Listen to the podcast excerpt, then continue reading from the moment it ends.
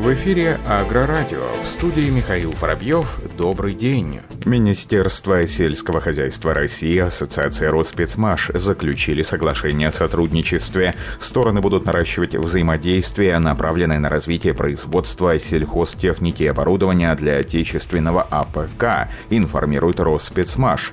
Как рассказали в Ассоциации, соглашение предусматривает обмен информацией, привлечение при необходимости экспертов Ассоциации для разработки документов по вопросам, относящимся к предмету договора о сотрудничестве, к работе комиссии консультативно-экспертных рабочих групп, созданных Минсельхозом России. Министерство и ассоциации будут оказывать содействие в проведении отраслевых мероприятий, организованных каждой из сторон. Кроме того, машиностроители продолжат информировать Минсельхоз России о возникающих проблемах, требующих принятия мер, необходимых для их разрешения.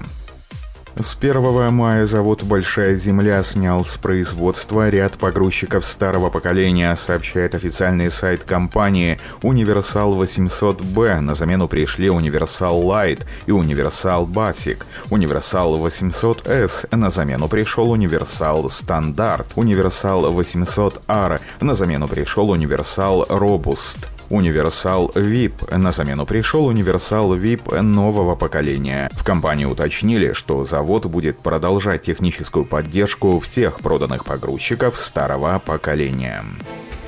Amazon представил компактную дисковую брону Castrol XL с большими дисками шириной захвата от 4 до 8 метров.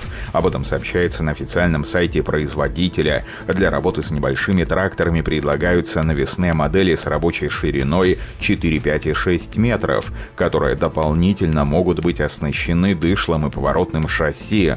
Новые модели агрегатируются на скоростях до 18 км в час и имеют низкий расход топлива. Основными элементами бараны являются диски диаметром 610 мм с шагом расстановки 25 см. Также разработчиками предусмотрено увеличенное расстояние между дисками и катком. На выбор клиентам предлагаются диски с крупными и мелкими вырезными зубьями в зависимости от вида почвы. Угол атаки двух рядов дисков обеспечивает безопасный прямой ход за трактором, а также оптимальное перемешивание удобрений с минимальным тяговым усилием. В баране представлены специальные подшипники «Катрос», не требующие обслуживания весь срок службы.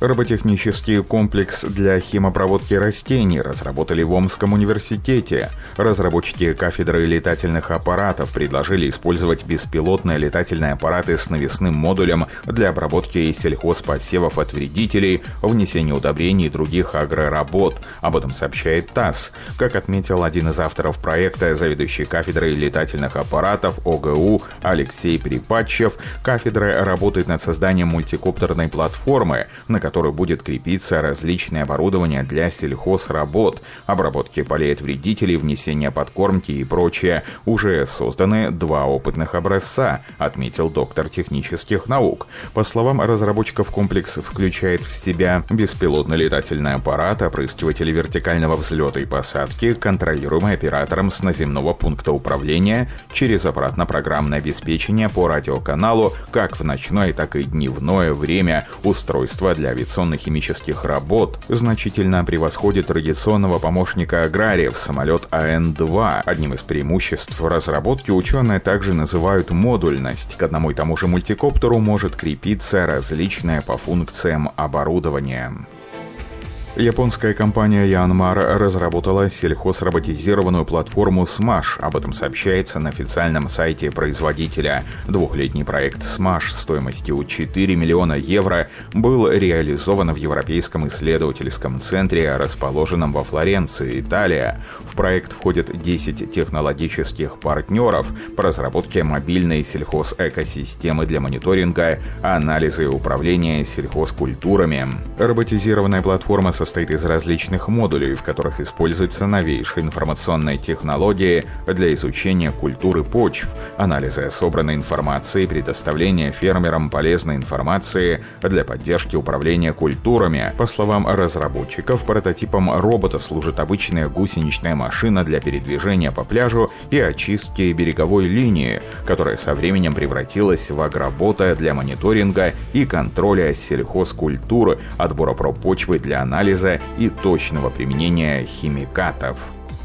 До конца этого года по федеральному лизингу прогнозируется поставить в Дагестан сельхозтехнику на 150 миллионов рублей. Об этом сообщили в ходе заседания оперативного штаба по обеспечению устойчивого развития экономики и социальной стабильности республики в условиях распространения коронавирусной инфекции, информирует Министерство сельского хозяйства и продовольствия Дагестана. В аграрном ведомстве рассказали, что на уровне региона предпринимаются меры по расширению лизинговых услуг в сельском хозяйстве путем путем активации сотрудничества с федеральным лизингом через ДАГ «Агроснаб».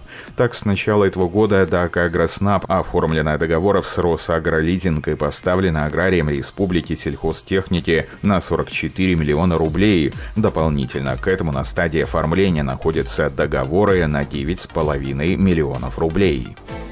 Компания Deutsche Fahr возобновила производство тракторов на своем заводе в Лаундене, Бавария. Об этом информирует официальный сайт компании. Сообщается, что из краткосрочного отпуска вернулись 313 работников. Чтобы защитить сотрудников от инфекции, на производстве принимаются комплексные защитные меры.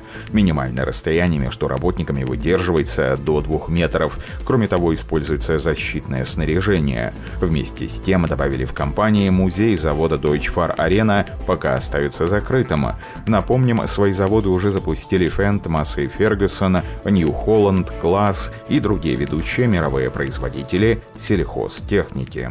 Аграрии Сибирского федерального округа отмечают проблемы с финансированием посевной. В частности, сельхозпроизводители региона пожаловались на нехватку средств на ГСМ и несговорчивость банков, сообщает ТАСС. Так, директор сельхозпредприятия Первомайска из Хакасии Евгений Байкалов рассказал, что пока он пытался получить банковский кредит, погодные условия ухудшились. По его словам, ситуация крайне сложная. У нас 2000 гектаров посевной, планировали ввод 4000 гектаров залежных земель, технику приобрели. Мы хотели круглосуточно оставить технику и день и ночь пахать. С этой погодой вся влага ушла. Надо подбирать время, под дожди сеять, а как тут подберешь, отметил Евгений Байкалов. В свою очередь, власти сибирских регионов сообщают, что пандемия коронавируса из-за которой режим самоизоляции введен во всех субъектах округа, не оказало значительного влияния на подготовку и проведение посевной. Не наблюдается проблемы в Новосибирской и Кемеровской областях, сообщили в информагентстве.